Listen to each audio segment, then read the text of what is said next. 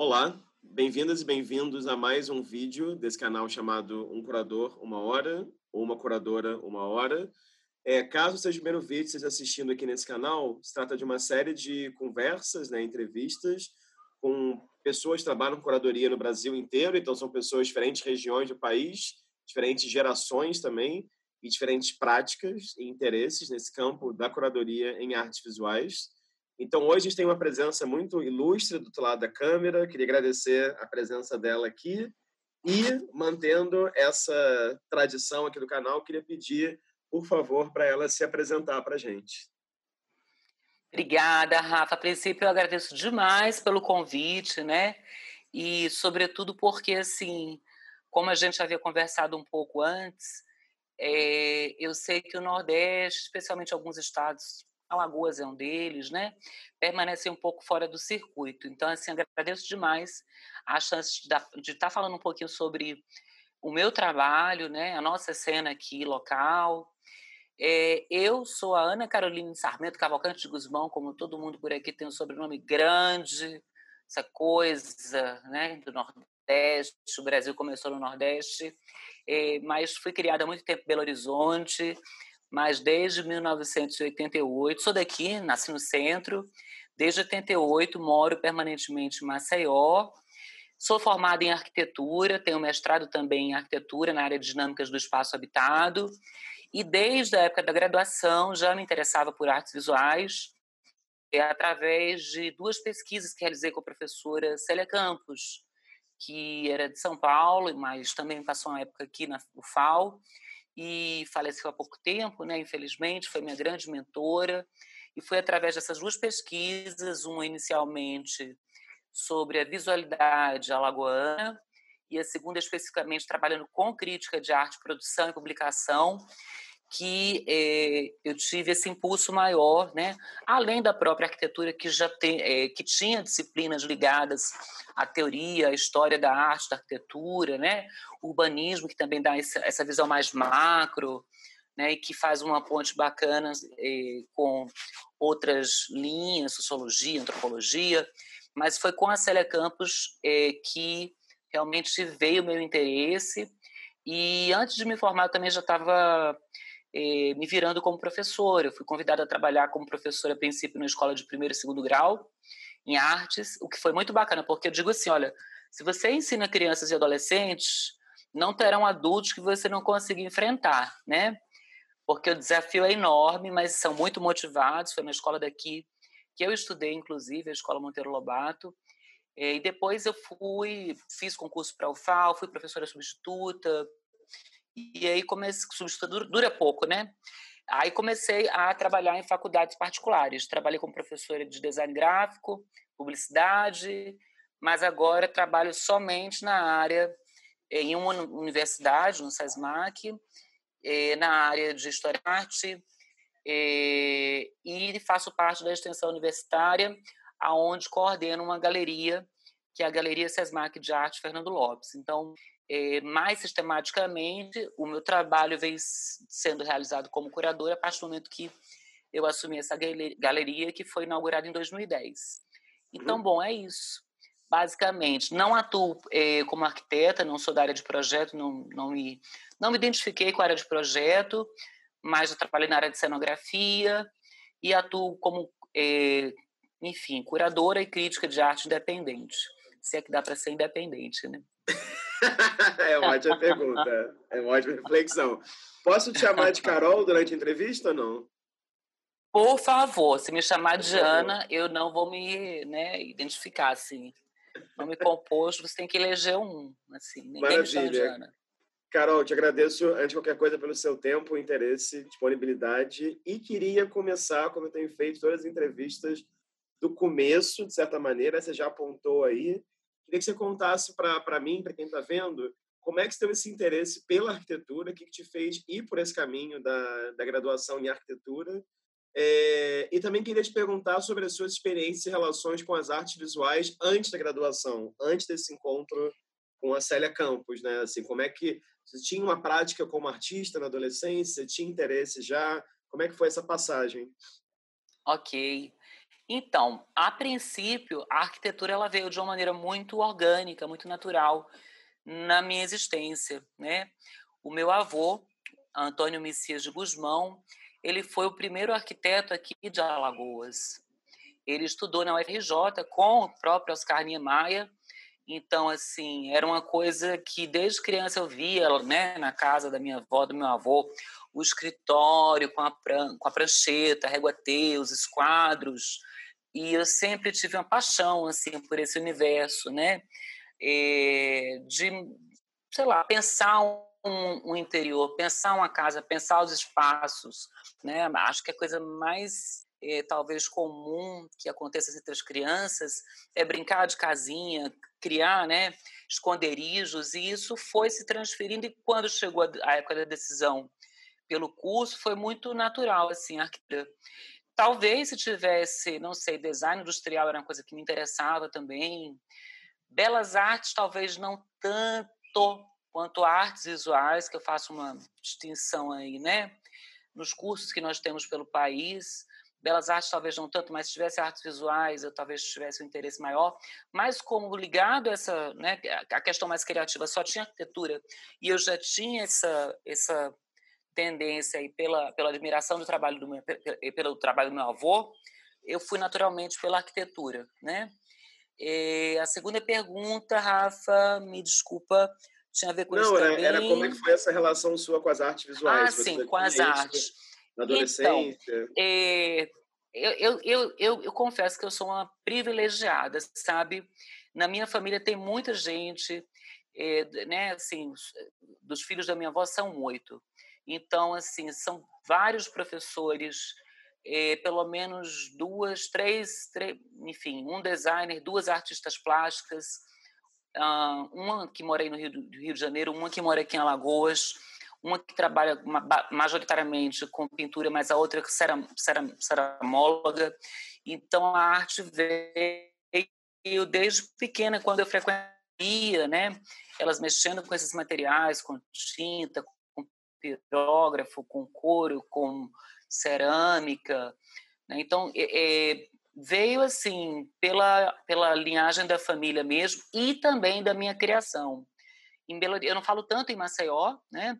Em Maceió, minha mãe já tinha o costume, quando era muito pequena, antes de irmos para BH, nessa vivência do processo do mestrado dela, de irmos a livrarias, então a literatura sempre esteve muito presente na minha vida é, o cinema também, né?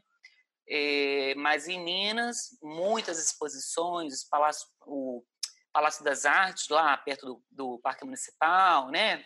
As cidades históricas, muito cinema, muito teatro, é, muita cultura de rua.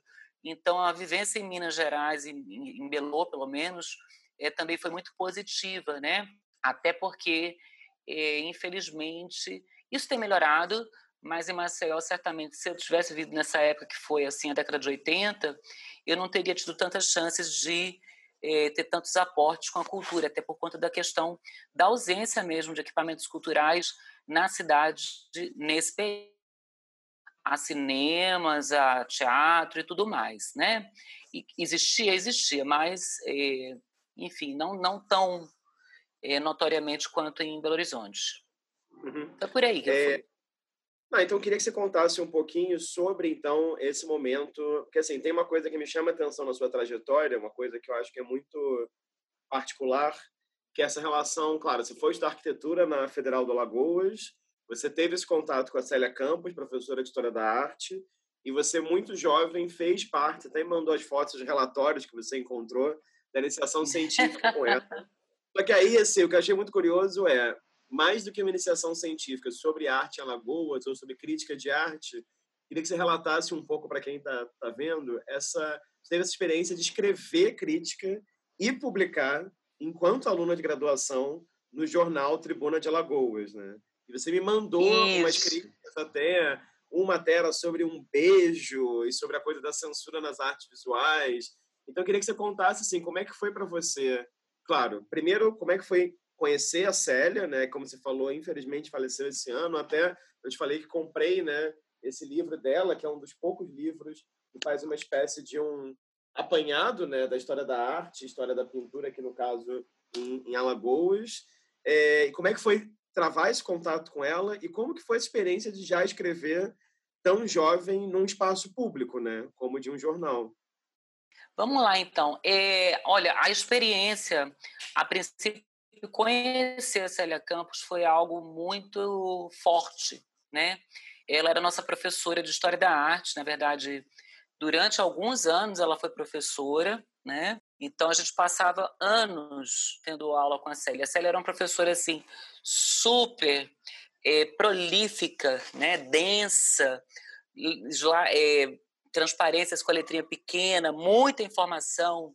Então ela me encantou logo de início e apesar da personalidade assim muito exigente, eu era também muito perfeccionista. Primeira vista, e aí foi meio que assim, nos juntamos, eu e duas colegas, Arcana Kelly, que agora está em Campinas, e que também agora é professora da Federal, Fomos até ela e pedimos, com um projeto mais ou menos traçado na cabeça, para fazermos um grupo ISA, né? E aí foi esse primeiro momento que eu falei, onde a gente começou a, a conhecer é, um pouco dessa história, né, de como se criou uma visualidade em Alagoas, que é um estado muito novo. Né? Se a gente pensar que Alagoas só se separou de, definitivamente de Pernambuco em 1917, e depois, né, Brasil 1889, Maceió especificamente é muito recente. Então, chegar isso com ela, porque era também o trabalho de doutorado dela, foi um, uma grande ajuda, né, uma grande, um grande ato de amor da parte dela dividir esse conhecimento. E a questão da crítica foi mais na segunda fase mesmo da pesquisa, aonde ela disse, olha, agora tem exposição, a gente vai a todas. Todas que tiverem a gente vai, e um dos objetivos da pesquisa era produzir texto sobre as obras, enfim, sobre o design tipográfico, né? sobre, enfim, a relação do que o artista disse com o que ele expôs. É, escrever sobre arte é um desafio, né? É, porque é muito difícil você interpretar ou você dizer o que uma obra quer dizer sem às vezes ter o domínio do conceito de uma amostra, sem conhecer o curador e, digamos, eh, diga-se de passagem, nem todas as exposições tinham curadores, eram muito poucos, muito, né? Conta-se na, na, na, palma de uma mão. Então foi um desafio muito grande. E outra coisa aí é que realmente o bicho pegava, porque eh, nós não tínhamos, isso fica bem claro nos relatórios, enfim, e eu reafirmo isso categoricamente, doa quem doer, né? Na época e até hoje, nas publicações impressas, inclusive televisão, né, nas reportagens televisivas, não temos nenhum tipo de programa ou de coluna de crítica de arte voltado à, à crítica cultural, né? Por exemplo, você pega um caderno B, que é tipicamente o caderno da cultura, e você pode ver ah, amanhã vai ter um show do Caetano lá em, sei lá, no Rio de Janeiro. Enquanto as programações daqui passavam batidas e quando eram apresentadas, eram apresentadas a um nível muito de assim, muito elogia, é, elogioso, né? Isso não é crítica. Enfrentar a problemática é, do conceito, da técnica, seja é necessário para que você possa, inclusive, fazer da cena cultural local um processo paulatino de crescimento qualitativo, quantitativo, para que você estabeleça, inclusive, é, possibilidades de um mercado de arte, porque a gente sabe que sem crítica não existe mercado, né? Então, é um mal que nós enfrentamos com a sistemática, mas que foi muito difícil, porque a gente levava pedrada de todos, né? E a gente publicava, botava nome de artista, botava nome de curador, botava nome de espaço, sabe? Falava mal da luz, do design tipográfico. Ah, mas foi um excelente exercício, porque pouco a pouco a gente começou a ganhar traquejo. Uhum. Né? Os textos começaram. Mas depois a gente vai começando, né? lá nos sinônimos, nos eufemismos da vida, a saber dizer várias ideias é, de maneira mais é, profissional, batendo duro, né, no sentido assim, de, de explicando um pensamento. Eu acho que a crítica de arte é sempre um pensamento muito próprio, muito subjetivo, é, e fazendo isso com um pouco mais de cautela, mais talento, mais embasamento, mas foi muito bacana. Essa do beijo foi assim, nossa, foi uma exposição que foi no shopping center, imagine, né? E aí eu fui um dia shopping center, exposição, bom, vou dizer mais, não vou dizer muito sobre isso, mas muito bem. Chega lá, tem uma mostra e né, você passa, passa, passa, paisagem, caju, coqueiro, paisagem, caju, coqueiro. E aí um beijo, uou, tecnicamente perfeito, de dois homens, sabe? Ah, muito bonito, assim, muito... Sim. Era, enfim, né? Se fosse pode ser cartão postal, era novela, né? Eram dois homens, um pastel seco maravilhoso. E aí a gente eu acho que eu fui sozinha e chamei as minhas colegas de pesquisa para irem depois, ou vice-versa. E quando a gente foi, acho que dois ou três dias depois, não estava mais a obra, porque ela foi censurada. Então, assim, isso me deixou muito indignada na época. Eu não era, assim, né, tão, tão politizado, eu era, enfim, um estudante ainda, é, com poucos embates de vida. A gente sabe que as coisas né, se tornaram mais acirradas de um certo tempo para cá.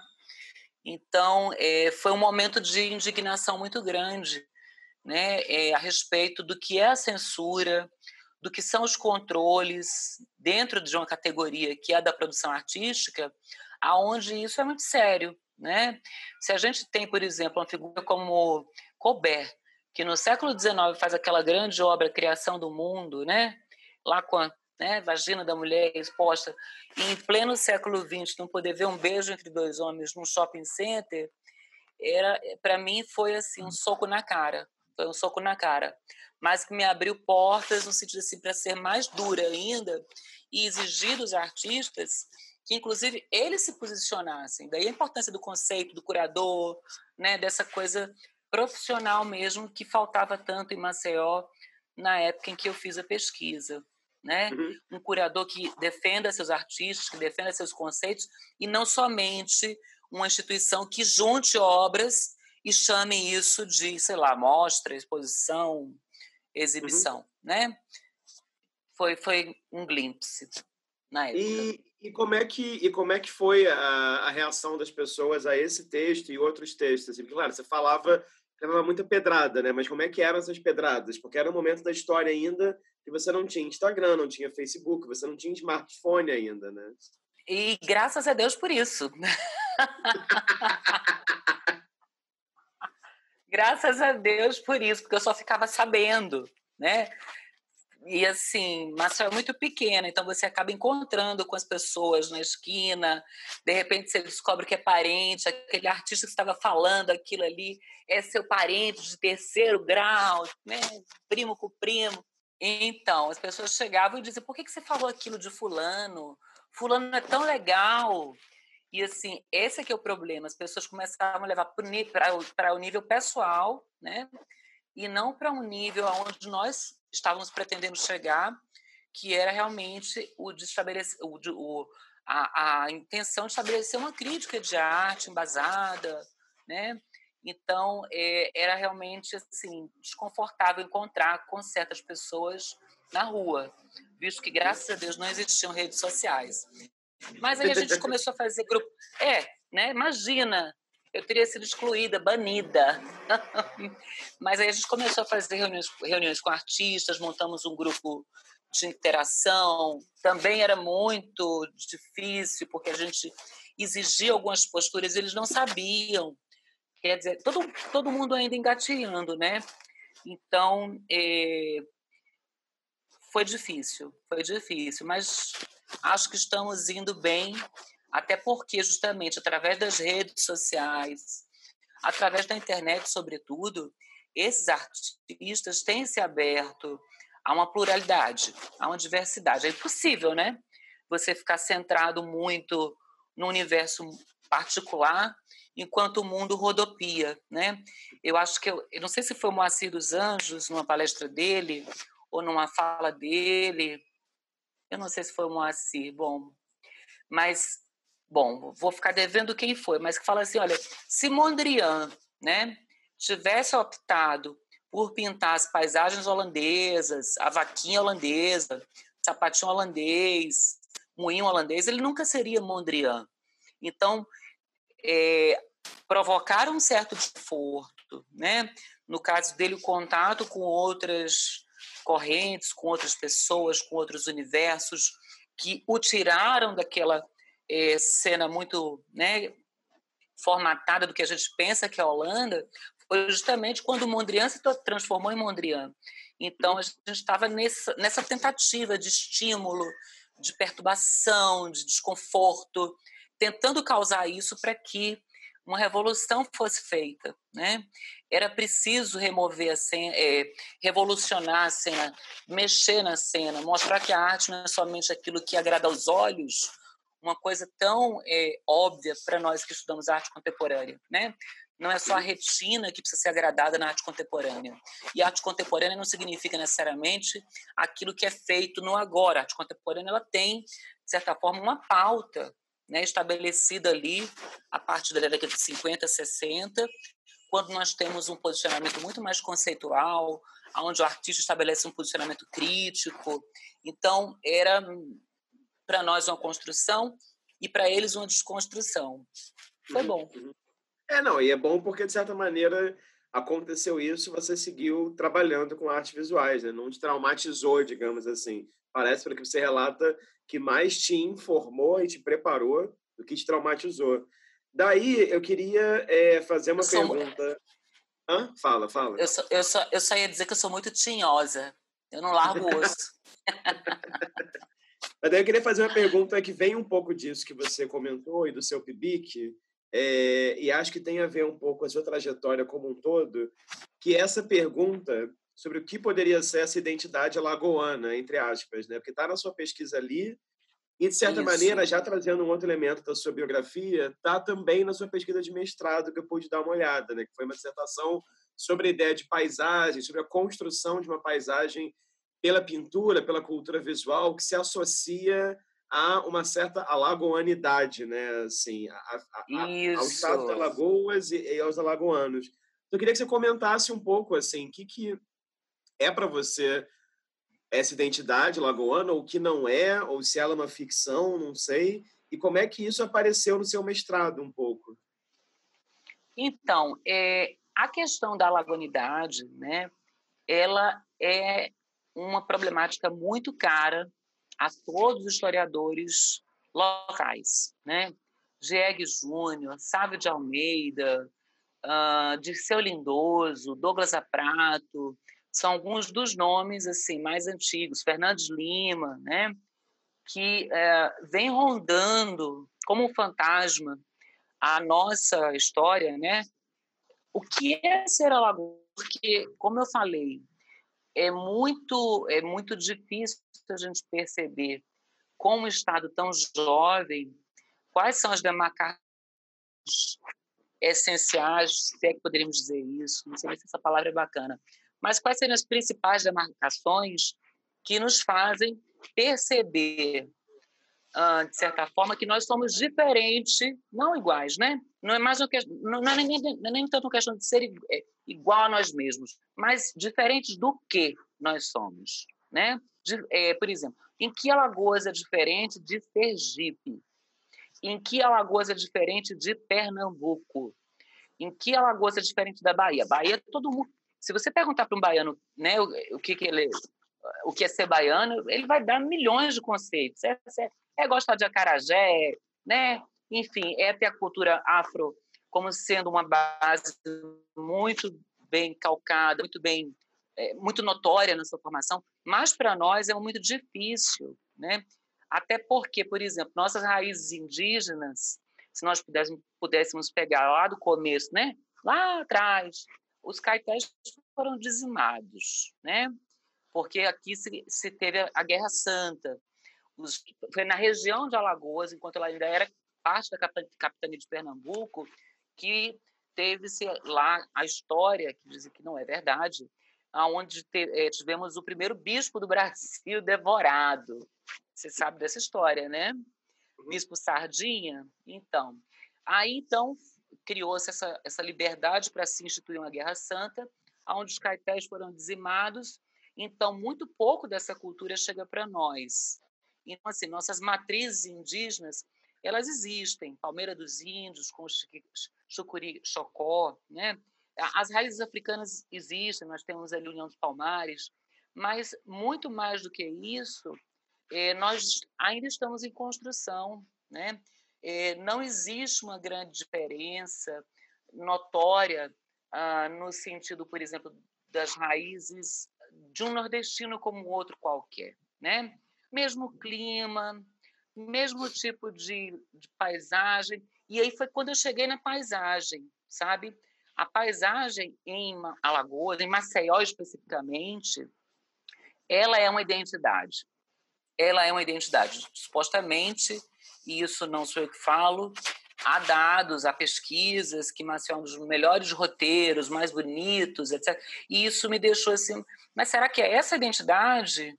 Será que ela é um dado natural ou será que ela é, é, é, essa valoração da paisagem como sendo algo identitário, né? Se for comprar um cartão postal, por exemplo, de Alagoas, você vai ver Maceió, a praia, né? Ou você vai ver o, o Rio São Francisco ali dos canyons, muito pouco das lagoas em si, porque as lagoas, elas, pelo menos a Mundau, que fica em Maceió, ela tem, é, ela é ocupada por populações no geral de baixa renda, então ela não se transformou num polo turístico, num, né? Enfim, é uma parte apagada da nossa paisagem. Então você tem uma ligação muito forte com a praia. Mas aí veio a pergunta, e essa pergunta se tornou é, a discussão que eu coloquei né, ao longo da minha dissertação. Será que você ter uma paisagem como identidade é realmente, de fato, uma identidade? Porque identidades são construções históricas né? E aí eu lanço essa pergunta para a paisagem. A paisagem que nos representa como identidade também não é fruto de um processamento histórico, né? Porque a praia, ela praticamente era inexistente no sentido assim da, da representação, da valorização, né? Da ocupação urbana. O que nós temos, a princípio, são as matas. São as matas que vão dizer inclusive narrativas que falam sobre a qualidade das matas ao sul das Alagoas, ao sul, desculpe, ao sul da capitania de Pernambuco. Então já se começa a ter, por isso daí a importância que eu insiro no título da dissertação, de não só se ver imagens, porque inclusive a gente não tinha imagens produzidas, né, nem fotografia, nem pinturas. Muito bem, é, temos alguma coisa de Franz Post, talvez, mas muito pouco. E mostrando o que? Engenho, floresta, né? Nós não temos uma visualidade ou identidade que a princípio se liga ao mar. E isso foi para mim também um glimpse, uma descoberta, né? De onde vem essa identidade tão marinha, tão aquática? Para onde se olha, se vê água e quem vê de fora, pelos cartões postais, pelas reportagens televisivas, pensa, né, deve achar que Alagoas é uma ilha, que Alagoas é Maceió e que Maceió é uma ilha. E isso não é verdade, porque a princípio são as matas, as chamadas matas incultas, né? Porque dominadas pelos quilombos, pelos índios, fugidios, né? pelos, pelos escravos fugidios, e somente depois, quando Maceió se separa, quando Maceió fica, é, é, é, se torna capital no lugar de Marechal Deodoro, que fica à beira lagunar, né? que nós vamos ter essa valorização da paisagem marinha, então, é, foi uma narrativa que, de certa forma, para mim foi importante a construção dessa narrativa, a descoberta de vários documentos, aonde se vê que é, dentro dessa construção da identidade, a praia é uma novidade. Né? A novidade veio dar a praia, veio dar, veio dar na praia. Quando Maceió passa a ser capital, e aí tem essa importância do porto, quando ela se né, é, se consubstancia como um polo econômico, como um polo eh, onde as coisas chegavam, do qual elas saíam. Então, é a partir daí que se tem uma visualidade que é Jaraguá, que é um bairro histórico, e só na década de 80 é que nós vamos ter isso vindo aqui para esse né, para Ponta Verde, Jatiuca, Pajuçara, por conta justamente da questão dos hotéis. É quando Maceió ganha sua face turística, né? já que o Salgema, quer dizer, a questão do petróleo, né? não deu certo, e nós vamos ter essa outra virada de página, aonde nós temos até hoje a nossa economia basicamente aí lidando, né, é, trabalhando entre essas duas pontas. A, a cana-de-açúcar, que é muito forte, muito presente, né, inegavelmente presente nos costumes, nas formas econômicas, ah, nos, nos tratos sociais, isso é muito louco, né, porque nós ainda mantemos, de certa forma, uma hierarquia que, bom, transmutada, né, diferentes proporções, ainda mantém, de certa forma, um estilo casa grande, senzala, né, enfim. É, mas a praia é algo novo e foi, a, e foi justamente onde eu parei. Nessas primeiras representações, né, que vão é, realmente identificar a condição marinha como sendo algo nosso. Isso me perturba um pouco, sabe? Porque é quase como se a parte construída, e aí vem a arquiteta e a urbanista falando, a parte construída ela é lidida, né? não existe. As pessoas não existem. Eu finalizo a minha dissertação com a, a junção, ou a conversa, ou o diálogo entre duas figuras, que é o pintor José Paulino e o Otávio Brandão, que foi o primeiro grande naturalista, assim, né? e aonde ele vai fazer uma descrição bem, é, digamos assim, racional, mas muito emotiva das lagoas, dos canais, né? Então, é, ambos, né, tanto o naturalista quanto o pintor, vão elidir por completo a paisagem construída. Então, isso é um trauma, né? É, muito grande. Eu acredito que seja um, um trauma. Se você evita, se, se você não olha para o lado de dentro, é sinal que você tem algum problema ali. Então, eu acredito que a nossa identidade ainda esteja num processo muito forte de descobrimento, é, de construção ou desconstrução, porque a cidade ainda não se fez presente. E a arte acompanha isso. Né? Tanto que grande parte dos, artistas, assim, se a gente, eu ainda não fiz essa pesquisa, tá? Tô, tô dizendo assim por alto. Se a gente pegar assim, o que mais se coloca para fora, o que se vende, o que se vê, o que se admira, é justamente o mar, são as praias, é o coqueiro, é a fruta, né? É sempre uma natureza, é sempre uma natureza. A nossa identidade é uma natureza naturante. Ela não é construída. Você, né? A gente tem um certo patrimônio é, arquitetônico, mas absolutamente, é bom, absolut, alguém vai me xingar por isso por aqui, viu? Olha, te digo, é muito esquecido, né? Patrimônio da arquitetura moderna, então, meu Deus, abandonado às traças. E a parte neoclássica, de certa forma, um pouco mais preservada, mas assim, estática, né? Ela não faz diferença, é, ela está lá como um enfeite, as pessoas não, não trazem isso como uma, um dado para as suas vidas no sentido da problematização dentro do campo da arte. Então, é por isso que grande parte das mostras que eu faço, a questão da identidade está sempre presente. Eu estou sempre buscando resposta pela, pela, pelo olhar desses artistas. Né? Quando você vê uma obra e vê uma pessoa que não representa só o mar e faz uma coisa mais abstrata, você diz, uau, né? De onde, de onde ele veio com isso, né? A década de 80 marca um pouco dessa abstração com alguns artistas, e isso é muito curioso. A Célia narra isso no livro dela, eu acompanho.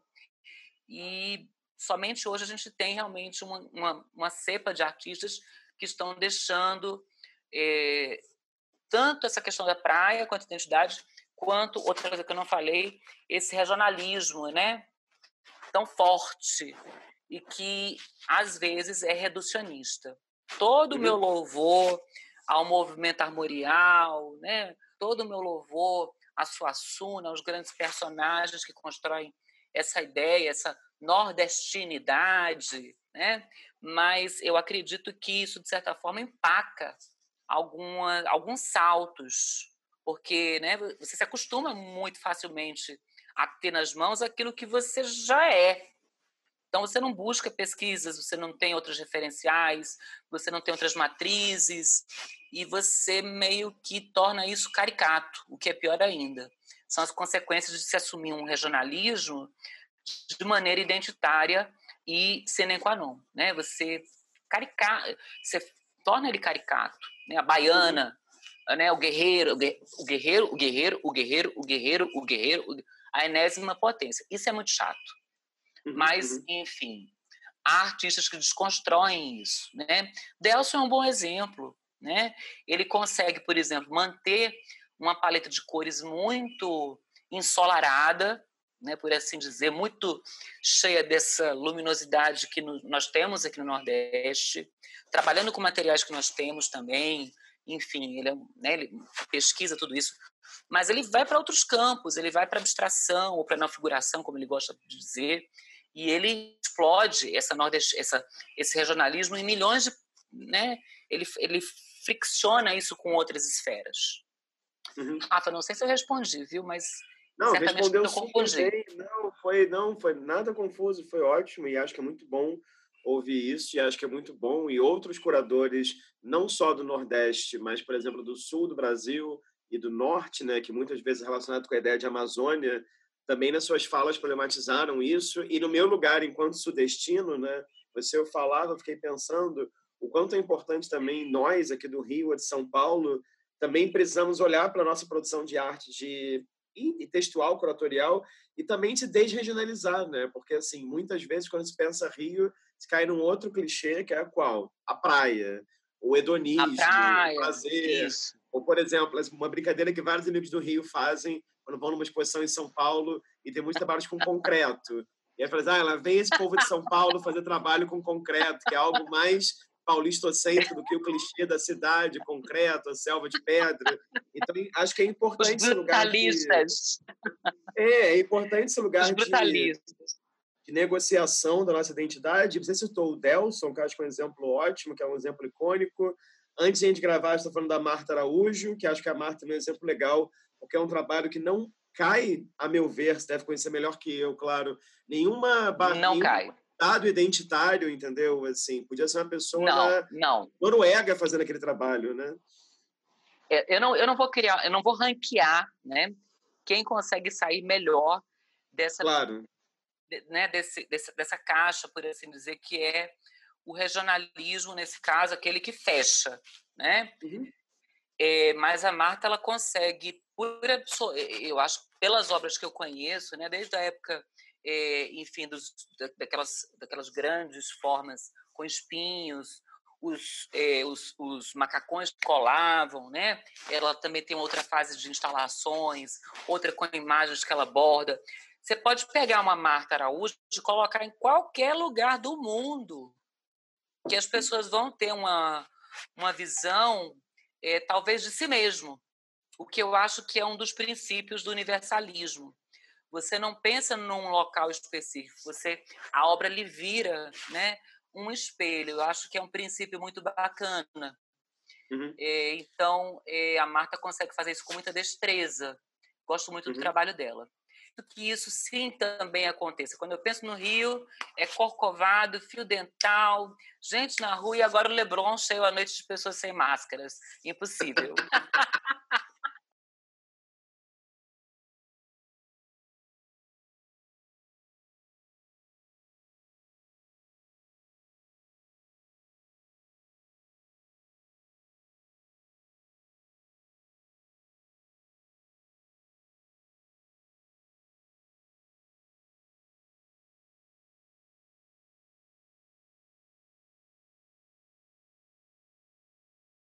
pegando essa sua fala super interessante sobre essa identidade artística que é muito voltada para a natureza, entre aspas, e para os trópicos, digamos assim, eu queria te perguntar se você acha, como está interessada nessa também nessa desconstrução, se você acha que desse seu interesse pela desconstrução não vem a sua paixão, digamos assim, que eu, assim, você me corrija se eu estiver errado, tá? Essa sua paixão, esse seu interesse pela chamada arte urbana e pelo muralismo, porque você tem alguns projetos curatoriais e de texto que giram em torno disso, né? do grafite, É, enfim, a gente pode entrar na Galeria Sesmac por aqui, talvez. Tem a exposição, você sempre falou que foi uma das que você mais gostou de fazer, da margem para dentro. E num, e num das centenas de áudio para o WhatsApp que a gente trocou, você falou uma frase que marcou muito. Você falou assim: não, eu tenho a impressão que às vezes aqui em Maceió a arte urbana nem sempre é resistência. Muitas vezes ela é decoração. Eu, eu queria que você falasse um pouco sobre isso, assim, qual que é a importância dessa produção na rua, que certamente, né, não tem como você, vou dar um exemplo absurdo, grafitar na areia do mar, né, assim, você vai grafitar em uma superfície, né, assim, arquitetônica, muitas vezes concreto, ou mesmo prédio tombado, uhum. que seja, mas como é que, assim, qual que é a importância de, dessa produção, talvez, para quebrar com um certo regionalismo e quais que foram os desafios quando você fez um projeto como esse, o da Margem para Dentro, em 2019, em que você levou o pessoal do grafite para dentro da Galeria Sesmac que você tem coordenado? Então, tá bom o áudio agora? Melhorou? Tá bom, tá segurando tá o telefone. Então, tá, tá bom. É, em relação à arte urbana, é, eu sempre... Bom, minha área de excelência enquanto professora é História da Arte, né? E estudando, né, a gente vê que realmente a arte urbana ela se coloca como talvez um modus operandi contemporâneo o mais democrático, né? O mais democrático e aquele aonde você tem algumas questões muito interessantes a serem pautadas. A questão do coletivo, a questão do anonimato, a questão da impossibilidade da venda, né? a negação do comércio, a negação da galeria, a negação do, do processo institucional de, de compra da obra, né? Então, eu acredito que a arte urbana ela tem e, e, e também a junção com uma certa poética dentro do ambiente urbano, né? Lembrando que a arte urbana ela não é só o grafite, né? São intervenções de variados tipos, é, mas mas aonde a gente conhece mais o grafite, porque é aquele que nos chega com mais é, sistemática. Então, foi essa paixão, através dos estudos, que é, através da qual a arte urbana me chegou. É, e alguns, de alguns anos passados para cá, eu tenho visitado pelo menos uma vez por ano a cena paulista, né, São Paulo, porque quando você mora numa cidade como Marcel, você precisa respirar. Então, é, né, você não tem como não ser tomado pela arte urbana, pelas intervenções, pelas performances. E tudo isso é muito bacana porque você vê quantas pessoas participam desses, né, de, de, desses eventos, por assim dizer. Quantas pessoas vão, por exemplo, no Beco do Batman e que não nunca iriam à galeria. Então, eu como professora, eu como sendo uma pessoa que né, tem interesse profissional em que a arte chegue a mais pessoas, comecei a enxergar que a arte urbana talvez fosse o modo mais democrático. E daí comecei a pesquisar mais a fundo, né? E perceber que em Maceió isso não acontece. Por quê? Se nós ainda estamos no processo, se ela coloca isso, acho que na no começo do livro dela faz uma citação, esqueci o nome do autor, é, todos os lugares chegam é, todos os lugares chegam a um certo, em um certo ponto a mesma, a mesma, a mesma condição, mas cada lugar tem seu tempo, né? Então, por exemplo, para nós, é, o que é arte moderna? Será que os artistas já compreendem a desconstrução que foi feita pelo modernismo? Será que eles conversam? Será que eles têm noção que, que houve um do Champ, né? Que o mais importante, como diria Tom Wolfe, não é ver para crer, é crer para ver. Então, é, a, a, arte urbana, eu acredito que ela seja muito imberbe ainda, né? Isso porque é, os artistas, eu não sei, existem algumas alguns, alguns crews, né? As trupes, as, as, as crews existem, mas elas são muito tímidas. Elas são muito tímidas, elas não ocupam grandes paredões, elas não estão espalhadas por toda a cidade, né?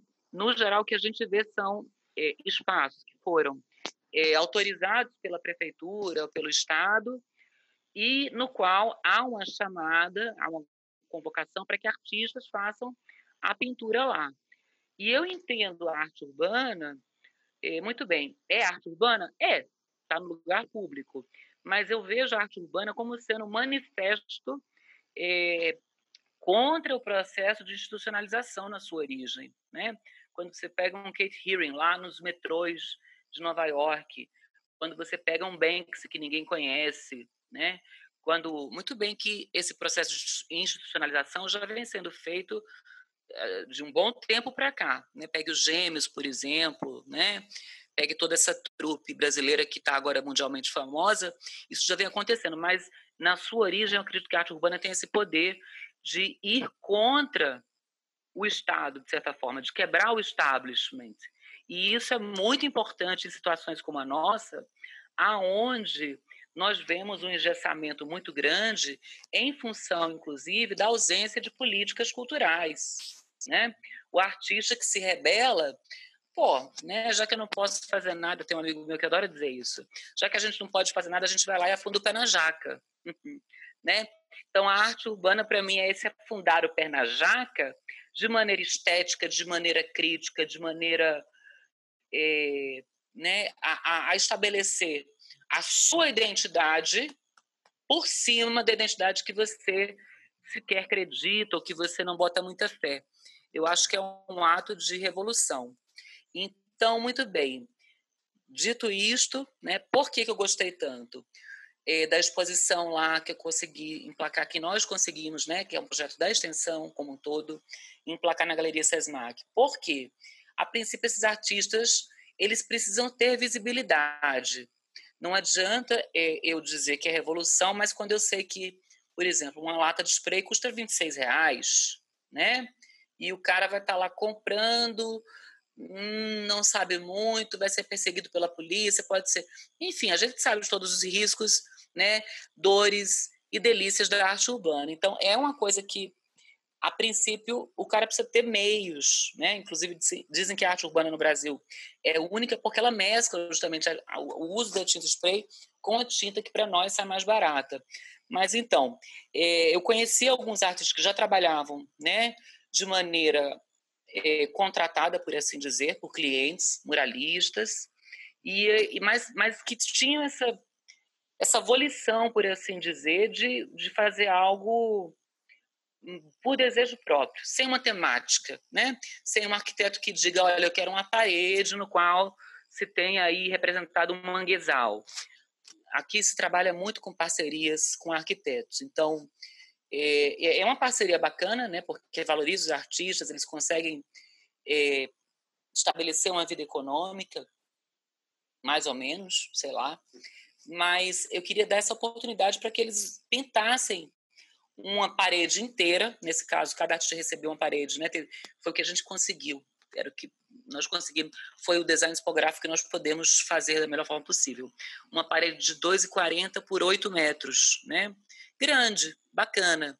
E onde eles pudessem colocar o que eles quisessem. Então, foi a ação direta na parede e eles, se eles quisessem, poderiam colocar telas, porque a maioria dos muralistas daqui também produzem telas e sobrevivem, às vezes, dessas telas, visto que né, nem todos são chamados pelos arquitetos. Então, por cima das paredes pintadas, houveram telas, quem quis, quem quis colocou, e essas telas estavam à venda já que a parede não podia sair de lá. Claro que alguns foram chamados a partir da parede, né? Não só tivemos alagoanos, por exemplo, o Tars, acho que você conhece da Mona Lisa, da Mona Lisa, né, que se agacha, essa do funk, ele participou e foi chamado aqui em Maceió mesmo para pintar uma parede, teve clientes aqui. Então, uma coisa interessante, eu achei que seria bacana, e esse foi o objetivo, dar visibilidade a pessoas que estão justamente né, à margem dessa cultura do quadro, da moldura, da esculturinha, da, né, e que, tão, e, tem, e, e, e, e que tem muito talento, e que tem muito talento. Uhum. E assim, teve uma coisa muito bacana, eu esqueci de falar, desculpa, viu, Rafa? Que foi a vivência, como eram paredes feitas, né?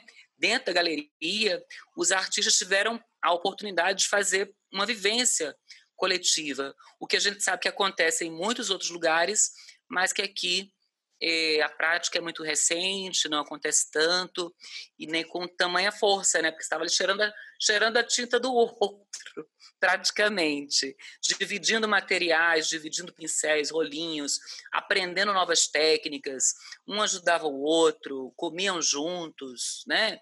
Então foi uma vivência muito bacana, foi um, foi um, um momento muito bonito da galeria. É, se cria um senso de, de comunidade, né? Digamos que acho que é muito importante também. Daí, é, Carol, eu queria te fazer uma pergunta justamente para nessa direção, mas eu queria que você contasse mais sobre a história da galeria, assim, como é tem sido o seu trabalho lá nos últimos 10 anos, porque pelo que você me enviou, pelo que eu pude me pesquisar, se tornou pouco a pouco um lugar muito importante em Maceió para a experimentação. E queria que você falasse da galeria em relação a outros equipamentos culturais de Maceió. Tem a Pinacoteca, por exemplo, mas, claro, pela minha ignorância, né, como eu nunca fui a Maceió também, e acho que seria legal, talvez, você falar sobre galeria em relação a outros espaços. assim, Que espaços tem, por quais espaços você fez projetos, como que a galeria, de certa maneira, se diferencia dos outros, porque eu tenho a impressão, pelo que você me mandou, que você me parece ter muita liberdade, assim, também, do que fazer, como fazer. Eu queria que você contasse um pouco sobre esse processo de ser uma curadora de uma instituição, né, na verdade. Ok, Rafa, agradeço pela pergunta, até porque, assim, né, é uma coisa que a gente também precisa falar sobre os equipamentos culturais de uma cidade, de um estado, enfim, no caso Maceió, porque eu não conheço toda Alagoas, apesar da Alagoas, de Alagoas ser o menor estado do, do país, né? Falta muito, falta o sertão todo que eu não conheço, meu Deus, ou Agreste, uma grande parte. Mas vamos lá. Em Maceió existe, né? Já existiam, na década de 80, nós temos algumas galerias que foram famosas, acho que o Lula Nogueira, que é um artista que teve uma, o Rogério Gomes teve outra, o professor Douglas Aprat teve outra, mas que tiveram uma história que antecede a minha. Então, não cheguei a fundo a pesquisar sobre esses momentos das galerias privadas anteriores à década de 90. É, em relação aos espaços públicos, você já citou um, que é a Pinacoteca da Universidade Federal de Alagoas, que fica ali no centro, em frente à Praça Sinibu, e que sempre teve assim, né? Ela passou por um momento desativada, depois teve uma reforma e voltou sob eh, cuidados do Rogério Gomes, que também é artista, depois outros responsáveis até voltar a ser desativada, está desativada atualmente. Acho que por conta de infiltrações, eu não sei muito bem. É talvez o principal local assim onde a gente conseguia ver né, espero que volte rapidamente espero que passe a pandemia e volte é, grandes artistas né é, nacionais internacionais Paulo Brusque por exemplo onde é que a gente vai ver um Paulo Brusque na Pinacoteca né é, e, e, que trabalha sob uma forma de edital então editais que eu já participei inclusive como avaliadora que chegam do Brasil inteiro, que é uma coisa muito bacana, né? Então, espaços públicos. Na Pinacoteca, temos o espaço Theo Brandão, que é o museu que foi feito em homenagem ao nosso folclorista Theo Brandão, que tem um porão que tem exposições, mas o pé direito é muito baixo, então é mais fotografia ou instalações. Temos o MISA, que é o Museu da Imagem do Som, é, devo estar me temos, enfim, né, estadual, estadualmente falando, a Secretaria de Cultura no Palácio, que tem um, corredor, enfim, e um saguão no qual se expõe. Temos um espaço agregado ao Teatro Deodoro, não sei se é administrado pelo município ou pelo Estado, acho que é pelo Estado. Mas, em relação aos particulares, nós temos aí alguns que valem a pena ser destacados, tá?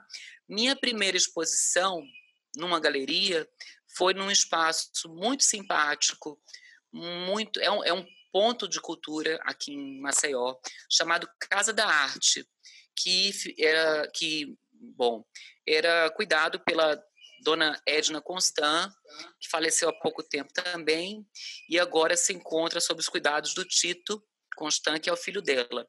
É um espaço que fica beira-mar, casinha, né? aonde existe uma próprio, mas aonde exposições muito interessantes eram feitas. Muita gente amiga da dona Edna, porque ela era uma pessoa de cabeça muito bem feita, assim, muito feita, né? Então, exposições de Delson, de Celso, Suel já expôs lá, meu esposo, e outras tantas, além do papel que a galeria sempre exerceu de promover a arte e a educação. Temos a Galeria Gama, que talvez seja uma das mais recentes, e que também administrada pela Vera e o Dalmo, Gama e Dalmo Lobo, desculpem, Vera Gama e Dalmo Peixoto, e, e, que também é um espaço que se abre assim a muitos artistas, né, que vêm de fora de São Paulo, do Rio, muita gente que eu não conhecia, inclusive alguns artistas da arte urbana, né? Grapicho, é, Fake, se eu não me engano, teve lá por lá também. E chegamos aí à galeria do SESMAC, que você perguntou mais especificamente. A Galeria SESMAC de Arte Fernando Lopes, né, tem esse nome, em homenagem ao artista alagoano, Fernando Lopes, que foi um artista muito bacana, que faleceu em 2011, se eu não me engano, se não me falha a memória. Chegou a participar, de, teve uma exposição individual dele lá, ele ficou muito feliz, né, porque uma homenagem em vida, né, é uma coisa que a gente às vezes não vê tanto. É. E, né, infelizmente. É, e foi assim um desejo é, do vice-reitor, do, do reitor, da instituição, acoplarem a um espaço que já estava crescendo, né, se transformou no centro universitário, um espaço de cultura. A gente sabe que um, algumas instituições particulares não realmente valorizam isso, mas felizmente esta instituição, e assim, eu abro o peito para falar, não estou fazendo marketing barato, assim, né? O SESMAC sempre prezou por uma, uma formação muito holística. Então, quando a gente conseguiu colocar essa galeria de pé, foi um marco para a cidade, para o Estado. Eu não trabalhava ainda na extensão, então eu era convidada, assim, quando um artista queria expor e ele me chamava em particular, e aí o SESMAC tratava comigo, olha, Carol, como é que a gente vai fazer? Mas isso foi, é, começou a ser tão constante, né? Como eu falei, nós, nós não temos tantos curadores em Maceió profissionais. Claro, você pode chamar um amigo, né? Olha, amigo, você gosta do meu trabalho, vem curar meu trabalho? Não vai curar seu trabalho. Vai botar teus quadros na parede, tuas obras de pé. Mas não vai, talvez, conseguir fazer uma narrativa ou criar né, um, um, um percurso é, de interesse conceitual. Hum, como esses convites começaram a ser muito constantes, e eu acabei também me envolvendo com outros projetos, né, de arte e educação, levando os alunos, enfim, tem uma série de coisas aí, cursos que eu ministrei. É, aí eu entrei para a extensão universitária. E aí, praticamente, como eu sou responsável pelo núcleo de visão cultural, a galeria está sob minha, meus cuidados. Isso não absolutamente impede que outros artistas, querendo, olha, eu quero que fulano seja curador, né? Claro, obviamente. Mas é de fato um espaço assim, aonde a gente tenta criar, né, digamos assim, um, uma missão da galeria, né, poderia chamar de missão, criar um aporte para se criem diálogos transversais entre tempos, entre feitios, entre, entre técnicas, entre temporalidades, porque como a gente, como eu falei para você, né, tem um artista que está lá ainda no regionalismo, mas tem um que quer explodir com isso, quer fazer uma super exposição contemporânea com luz, com né, um, uma coisa bem mais audiovisual, como nós tivemos a do Rogério Gomes no fundo do poço, que foi somente uma instalação na galeria toda, com projeção, com áudio, um ambiente muito né, um climão assim.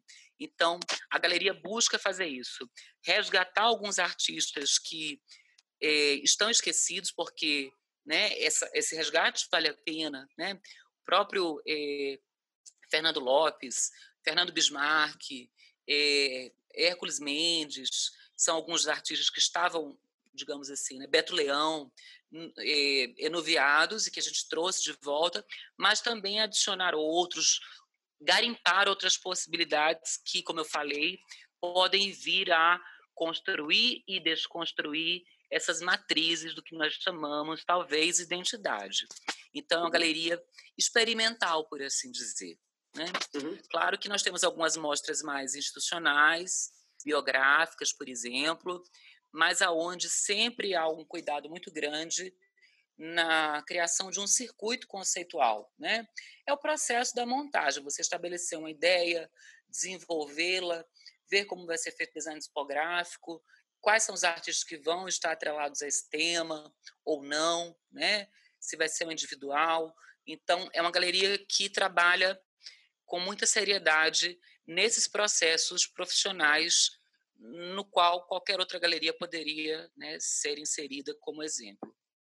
E no caso, é você que é a, a responsável, digamos assim, atualmente pela programação da galeria, certo? Tanto das exposições individuais quanto das coletivas, né? Exatamente.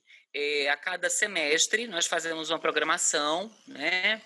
Mas, é, claro, pensando sempre que essas programações podem sofrer mudanças em acordo, por exemplo, alguma data especial, alguma data comemorativa que a gente deixe passar, né, a princípio no começo do semestre. Então, nós temos um norte, né, pelo menos duas ou três exposições bem amarradinhas, mas aonde algumas outras coisas cabem, até porque é, são coisas que surgem quando você tem uma galeria atrelada a um espaço que é de educação, né? Então, algumas mostras mais ligadas, por exemplo, mostra de, de produção é, dos alunos, né? Uma coisa que surgiu numa disciplina, deu muito certo e a gente quer inserir naquele semestre. Então, são exposições que às vezes a gente insere é, e que dão muito certo porque visita... nós colocamos trabalhos dos alunos, né? Esses trabalhos quando valem a pena e o que gera um profundo interesse. A gente está criando uma geração de pessoas e acho que isso é o mais importante na galeria, uma geração de pessoas que têm acesso a um espaço cultural, a um equipamento cultural. Né? Uhum. Muitas vezes eu faço, eu medio as, as, as visitas né, das exposições que eu faço a curadoria e pergunto, olha gente, quem já foi a um museu ou uma galeria? E ninguém levanta a mão. Né? Isso, é, isso é muito sério, assim, é muito grave. Então, a gente tem essa oportunidade de vincular uma formação específica que seja medicina, na área da saúde, na área das exatas, há uma visão também da cultura que é essencial a todos nós. Nós estamos vendo isso mais do que nunca durante essa pandemia. Se não fosse a arte, né, cinema, vídeo, literatura, que seja Netflix, novela, né, visitas né, virtuais a museus, cultura, né? E aí eu coloco tudo, porque não sou desse reducionismo cultura. Funk não é cultura, vai dizer isso para um carioca, né? Então, nós temos essa oportunidade de criarmos um olhar, né, lá no comecinho de uma vida que seja acadêmica e estimulá-lo a frequentar, frequentar outros espaços. Eu uhum. sempre indico, indico programações, olha, vamos manter uma agenda, a gente vai dar dicas, né? Olha, tem a Pinacoteca, tem a Casa da Arte, tem a Gama, leva os alunos também para outras instituições, né, outras, outros equipamentos culturais. Então, é, é um processo didático também de construção do olhar, que para nós é importante, entendeu? Eu não sei, por exemplo, em São Paulo se isso é tão importante, porque, como eu falei, a arte está em todo canto, né? Quando tem uma Bienal Internacional, todas as galerias funcionando ao mesmo tempo, acho que no Rio também, muita coisa, né, o tempo todo, mas aqui essa construção se faz necessária. Ela é, é uma construção. Eu, mas, eu, mas eu acho que também, enfim, eu falo pela minha própria experiência, né? Uma pessoa que é do Rio, mas foi criada no subúrbio, que, sei lá, a primeira pessoa a levar minha mãe no Centro Cultural, que foi o Centro Cultural Banco do Brasil, fui eu, depois comecei a trabalhar com curadoria, entende? Então, é uma cidade, assim, que é grande, pensando no Rio de Janeiro e pensando no Sudeste, né? Os equipamentos estão ali, mas mesmo assim, muitas pessoas não se sentem autorizadas a atravessar certas fronteiras invisíveis e às vezes reais e entrar naquelas instituições. Então, você está falando, de certa maneira, é um programa de, claro, de pensar a galeria como um espaço experimental, né? Então, por exemplo, tem uma coisa que é interessante, sei lá, 2010, a primeira exposição, essa Lagoas Raízes Imaginárias, eu tenho aqui anotado. Depois você fez Agélio Novaes, Rogério Gomes, Filha Intervenção, Hércules Mendes, NEM. Isso. Ano passado também teve essa Ânima Alagoana de mais literatura. Então, acho que é de você pensar muitas maneiras de você usar a galeria e estimular os alunos e alunas a verem coisas muito diferentes, né? E daí, Carol, queria só te fazer uma última pergunta antes de a gente passar para as imagens que você trouxe, que eu nem tinha notado aqui, mas eu fui percebendo na sua fala e ficou muito óbvio agora para mim, que é qual é a relação que você vê entre curadoria e educação, porque isso é muito bonito na sua trajetória também. Você começou a dar aula muito jovem, é, você trabalha na extensão, né? A galeria é parte da extensão universitária.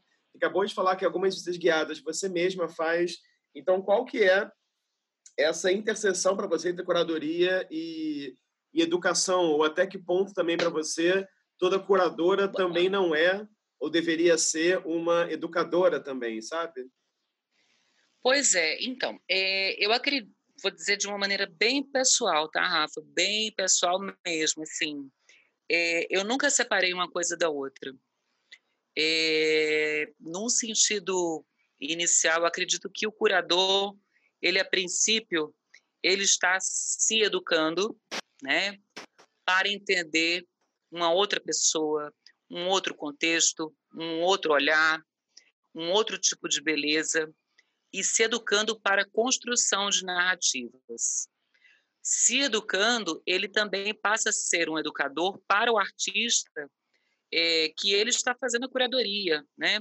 Eu já fiz algumas assim curadorias ah, nas quais o ou os artistas disseram, olha, eu gosto de fotografia, eu tenho, sei lá, 5 mil fotos, mas eu não sei organizar um conjunto de maneira né, é, lógica, de maneira coesa. É, harmônica, coesa. Obrigada. Então, é, eu acredito que também nesse sentido nós atuamos como educadores ao propor, né, não não não dizermos, olha, é dessa forma, mas será que a partir disso, o que, que você estava pensando? A gente meio que dá uma pista, né, para o artista das coisas que a gente vê. Se ele compra ou se ele não compra, é uma questão muito do artista e de como a gente está vendendo esse peixe, por assim dizer, né? A gente enxerga ali, olha, o cara está fotografando texturas, texturas, texturas. Será que ele não está pesquisando mais uma coisa mais abstrata ou mais uma questão do processo do que propriamente a fixação de uma realidade? Talvez ele nem ele próprio não estivesse enxergando isso, né?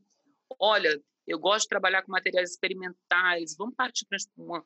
Quem sabe a gente faz uma instalação com os teus trabalhos, se a gente juntar né, tudo que você faz numa grande coisa. Ele nunca ouviu falar sobre instalação. Então, a gente, eu, eu me vejo nesse papel, às vezes, de estar tá, é, ensinando, né, com toda a humildade que a gente tem que ter nesse processo, claro, né, não é chegar, olha, isso eu acho assim, o ó, né, curador que chega e impõe, vai ser assim, vai ser assado. Muito bem, que algumas instituições exigem dos curadores que sejam exatamente isso, especialmente quando são curadorias de caráter mais historicista, né? Não dá para você ter muita variação em cima de coleções fixas. Vem uma mostra de Caravaggio, o que, é que o curador vai fazer? Ele vai montar, uhum. né? Se bem que teve até aquela do, do, do, não sei qual foi, Leonardo da Vinci, um bem experimental, assim, achei tão legal, né? Isso é um curador por detrás, né? Adaptando a obras a pessoas que têm, né, deficiência visual, ou, enfim, motora.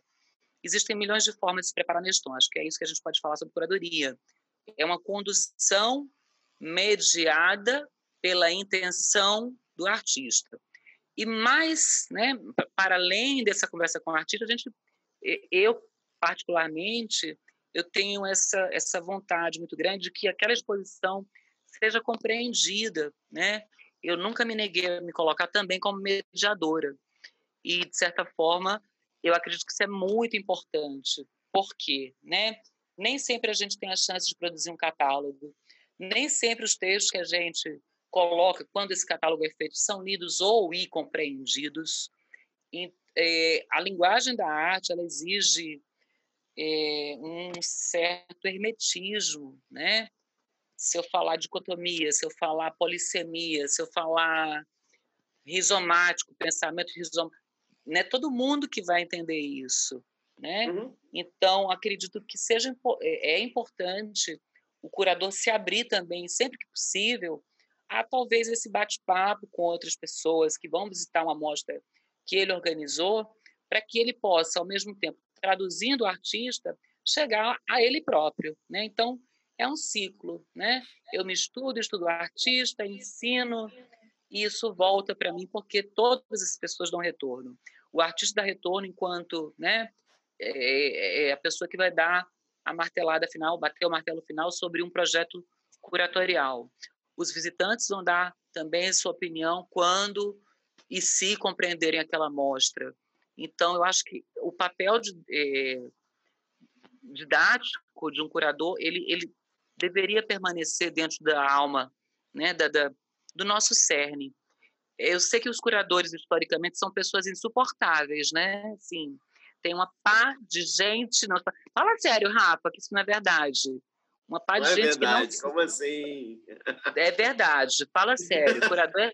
Ó, ó, curador é gente chata, né? Mania de falar difícil. É, era, olha, eu vou te falar, eu não falei isso. Eu tinha um caderninho que eu escrevia palavras, palavras assim, né? Um dicionário da curadoria de Carol Guzmão, né? Porque eu, eu sou apaixonada por alguns termos, eu citei três deles. Então, assim, precisei baixar minha bola de linguagem para poder me tornar mais acessível. Como eu falei, é um processo de aprendizagem e de paixão e de compaixão também pela falta de entendimento do outro, sabe? Uhum. É, algumas posturas são muito elitistas, eu não, não, não sou muito adepta desse tipo de comportamento curatorial. Uhum, ótimo, ótimo, Carol, muito bom. Vou mostrar aqui as imagens que você trouxe, vamos ver se vai travar tudo ou não.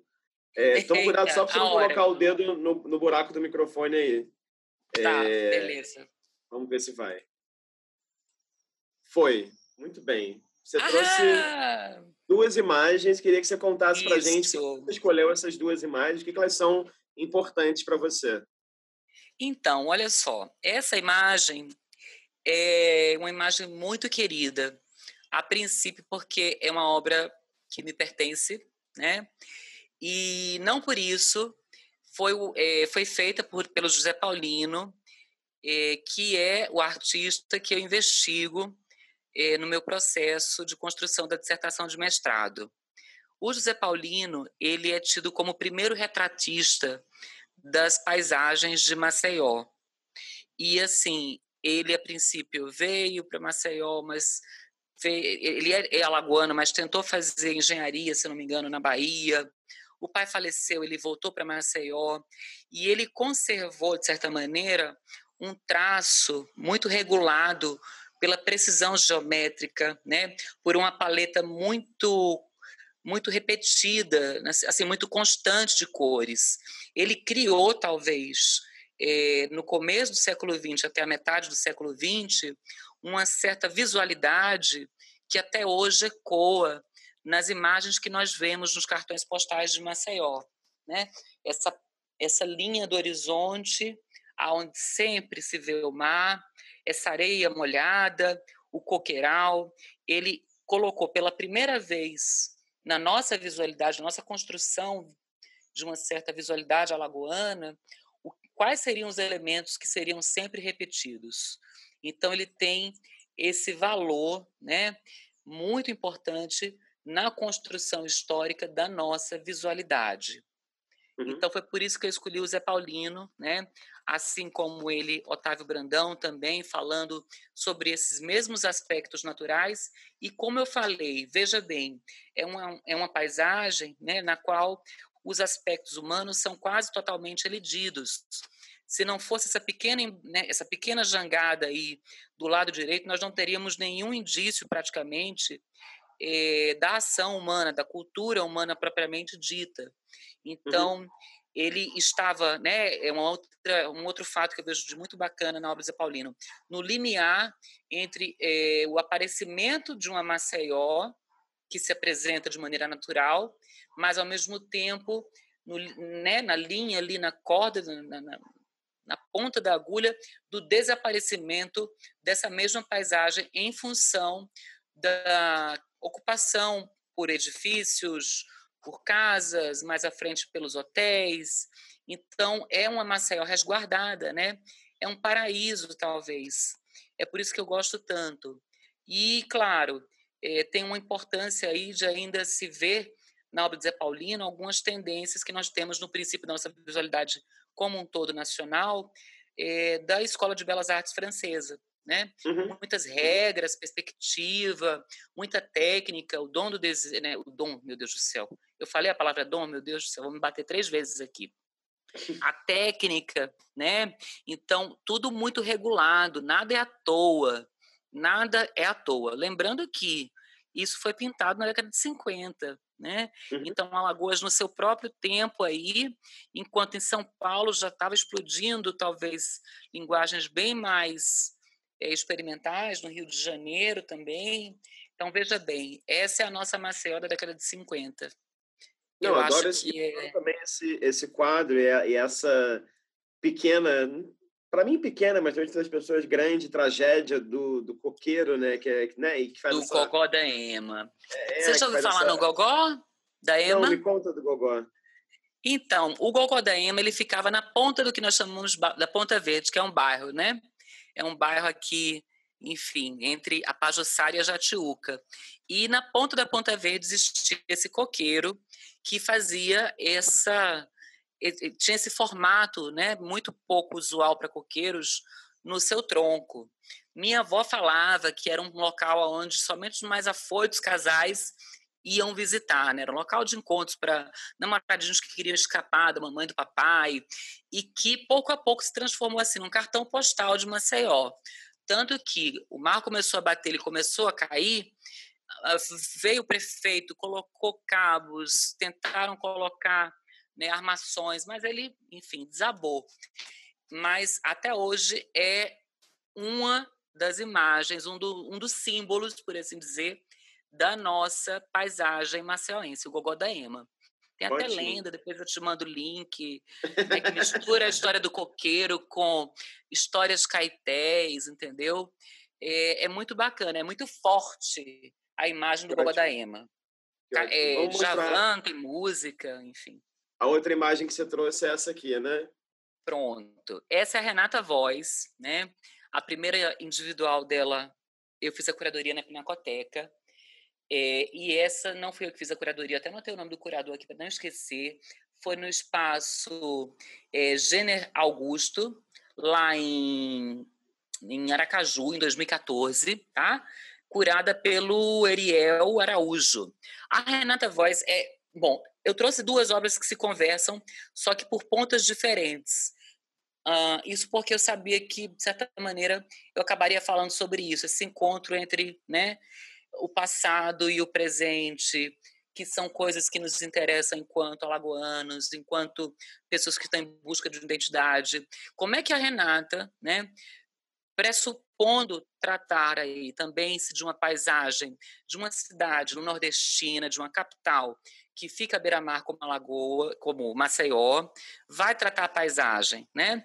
A abordagem dela é completamente outra, envolvendo elementos que têm tem uma ligação com o Zé Paulino. Temos um barco, temos a cor azul, temos a água, mas temos edificações. As edificações estão embaixo da água, né? Ela vai trabalhar com a cianotipia, que é uma técnica de impressão fotográfica, ela tem ela sempre pesquisou processos fotográficos e nessa exposição ela vai questionar a cidade.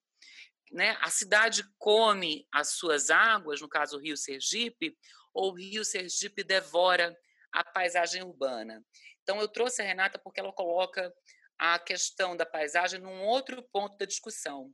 Enquanto Zé Paulino inaugura Maceió com a apresentação daquela pintura Óleo sobre Tela, a Renata procura justamente problematizar a dissolução, né, a, a, o desaparecimento dessa cidade, de que maneira ela se dilui, de que maneira esses circuitos, esses, esses, esses limites são perdidos entre a água é, e o espaço construído.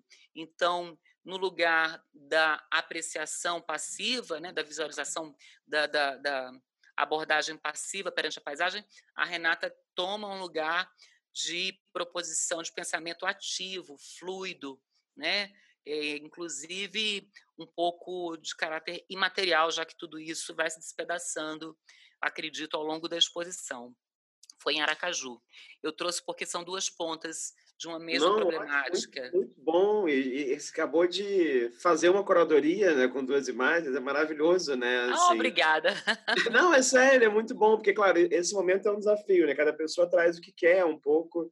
E acho que você foi uma das poucas pessoas que pensou essa lógica de ter duas imagens e uma em diálogo com a outra. E claro, tem tudo a ver com sua trajetória, com a sua relação com a cidade, tem tudo a ver com o seu mestrado também, com a sua relação com a arquitetura e urbanismo, né? Então, assim, é muito bonito ouvir. E fiquei pensando, vou parar de compartilhar aqui, mas fiquei pensando como seria legal ter as duas numa exposição, né? lado a lado, com outros trabalhos, enfim. Seria pois é, olha, é, planos para curadorias não me faltam, sabe? Eu, eu pipoca, assim, pá, fico louca, louca.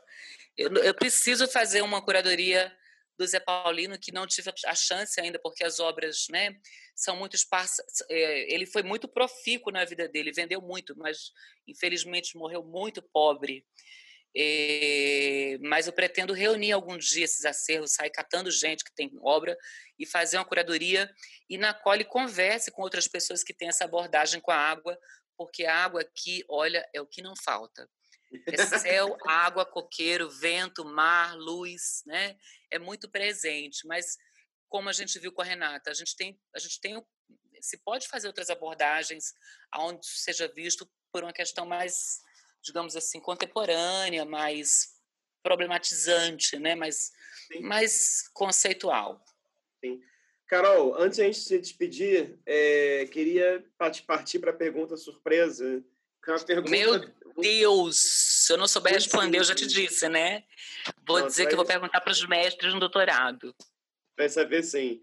É porque a cada sete curadoras ou curadores que eu entrevisto, eu mudo a pergunta. E você é já do meu quinto bloco, né? Estamos aí rumo aos 35 curadores entrevistados já. É... Daí minha pergunta é, é muito simples. Eu queria que você dissesse para mim, para a gente, né? É, duas publicações, vou mudar a palavra, dois textos, e texto no sentido amplo, tá? Pode ser um livro, pode ser um artigo, pode ser uma poesia, pode ser uma letra okay. de uma música, tudo. Dois textos que, de certa maneira, acompanham o seu pensamento e fazer curatorial, né? Ok, ok. Boa pergunta. É, então, olha, achei ótima, delícia, não tô com medo, não fiquei com medo, ufa! né? É, existe um pequeno artigo de, uma, de um autor local chamado Dirceu Lindoso, é, que faleceu há pouco tempo atrás. Eu falo, estou dizendo todo mundo há pouco tempo atrás, mas é fato. Dirceu Lindoso, é, no qual ele fala, eu esqueci o nome, mas acho que é Tradição e Ruptura. É, enfim, eu fico devendo o nome, mas é um texto de Dirceu Lindoso, né, que é um alagoano, que tem várias publicações interessantíssimas, muito ricas, sobre culturas periféricas, né, sobre a questão indígena, a questão africana, eh, e aonde ele vai falar que a nossa né, cultura alagoana ela é mediada por é, momentos de alternância entre permanência, establishment, ruptura, permanência e ruptura. E ah, muito bem, acho que toda cultura é assim. Mas quem primeiro eu ouvi falar sobre isso no tocante a nós, ao nosso estado foi de seu lindoso. Então ele meio que eh, me estimulou a percepção eh, histórica, né, de olhar para trás e eu tentar perspectivar em qual, em qual momento nós estamos? Será que nós estamos no, no, momento está, eh, né, parados aqui? E aonde nós paramos e por que paramos? Ou estamos no momento de eh, mudança, de ruptura? Né? Eu acredito que estejamos no momento de ruptura. Até a pandemia dá um tempo aí, né? Mas acredito que nós estamos pegando um ar forte, justamente pela ação de artistas que têm aí né, viajado, conhecido o mundo, visitado outras paisagens, buscado outras referências. Então, acho que o momento é de ruptura. Então, esse é um dos textos, vou ficar devendo o nome especificamente do artigo, tá certo? Mas eu li lá na pesquisa, lá atrás. E um outro texto que eu achei assim, muito bacana, acho que eu devorei em dois dias, foi A Palavra Pintada, do Tom Wolfe. Eu acho que até citei ele um pouco antes, né? E aonde ele justamente vai falar sobre é, Pollock e acho que dois críticos muito importantes dessa geração, década de 50 aí nos Estados Unidos, Greenberg, não sei se uhum. outro, mas assim mudou completamente a minha visão porque é como ele fala, né? É, ele vai trazer muito seriamente a questão do conceito como sendo um, uma mediação é, validadora da estética que se coloca a partir da década de 50, que é mais ou menos o momento onde os historiadores começam a instituir arte contemporânea. Então, ele vai tratar isso com muita propriedade, com uma escrita muito fluida, e que na época que eu li, eu era estudante, eu devorei muito facilmente. Então, foi um texto marcante para mim. no período. Hoje Ótimo, teria não. outros livros, mas, enfim, teria que entrar num. Né, olha, foi importante por tal. Mas a princípio vieram esses dois. Como pergunta era surpresa. Não, bacana porque você traz vieram esses. diferentes, como você falou, lá do seu começo dos estudos, e é muito legal que um tem um pé nessa reflexão sobre uma sobre o estado de Alagoas, sobre o local, digamos assim, e o outro você vai lá para os Estados Unidos, Pollock, Greenberg, etc., e lida com uma coisa que me parece que você é muito apaixonada por, que é a pintura, né? Eu nem falei nas perguntas, mas enfim, você me parece ter uma relação de gostar de pintura e gostar de escrever sobre pintura, né? Isso, tenho. Até porque, olha só, como eu falei, né? É, Maceió, Alagoas, ela ainda está num estado assim. Eu não sei dizer em qual temporalidade nós estamos, apesar de estarmos no contemporâneo, né? Mas eu não sei se nós vivenciamos, por exemplo, o experimentalismo do, de um modernismo paulista, de um modernismo carioca, né? É, alguns artistas claramente. Marta Araújo, que nós conversamos um pouco antes, né, é um exemplo de uma figura que vai para outros suportes. Mas a pintura ela é muito é, presente na cultura visual, na nossa visualidade. Então, acho que não é à toa que eu tenha me atentado mais a ela. É porque ela, ela é o que nós temos em grande parte é, como manifestação artística mais notoriamente é, realizada por aqui. Fotografia vai muito bem e cinema, nossa, né, está explodindo agora com algumas, é, com alguns filmes, com alguns diretores, Werner Salles, Rafael, esqueci o sobrenome agora. A cena audiovisual está muito interessante aqui em Alagoas mas em relação às artes né, plásticas, por assim dizer, a pintura ela se destaca e por isso ganha meu coração até outra vire né, me solapar de vez. Eu espero que me solape rapidamente. Carol, queria agradecer muito pelo seu tempo. Queria dizer que você é um dos casos de profissionais que eu conheci agora, depois que criei o canal, e quero dizer que foi muito bom te conhecer, mesmo que à distância, trocar ideia, trocar o WhatsApp, aprender contigo, aprender não só sobre a Lagoa, seria óbvio dizer isso, mas aprender assim sobre você, enquanto indivíduo, pesquisadora, escritora, curadora, isso tudo. E acho que é um ótimo exemplo, uma ótima maneira de pensar como a gente tem que realmente conhecer cenas artísticas que não são vistas, é, da minha perspectiva, né, do Sudeste, como cenas centrais no país, ou seja, tem muitos profissionais de curadoria atuando de maneira importante, de maneira pública. Então, eu queria só, sei lá, expressar minha admiração, desejar tudo de melhor nos próximos passos aí e esperar que a gente se conheça um dia pessoalmente, né? Muito obrigada mesmo. Espero que a gente se conheça. Eu tenho família no Rio, na Tijuca. Então, assim, é. Eu não vou no Rio muito, não, porque eu não gosto tanto de calor, sabe? E agora está mais frio, mas está na pandemia, não tem como. Não é, mas em 2050 um dia... a gente se conhece. Poxa vida, a futura era glacial, né? Não sou muito de tomar sol, assim, fico toda manchada. Bom, enfim, problemas, né? Uma nordestina deslocada. Mas espero que a gente se conheça, que a gente continue batendo papos virtuais, remotos, e quem sabe um dia um projeto aí a dois, a três, a quatro, né? De uma curadoria expandida. Obrigada. Maravilha. Tenho a agradecer. Não, obrigada a você. Bom, para quem assistiu a gente até aqui, a gente agradece a presença. Essa foi a entrevista com a Carol Guzmão, curadora, baseada lá em Maceió, Alagoas. Fica o convite para quem quiser ver outras entrevistas do canal. Lembrando que esse canal reúne conversas com diferentes curadores, gerações, práticas e regiões do Brasil. Então é isso, a gente agradece muito a sua presença e até a próxima.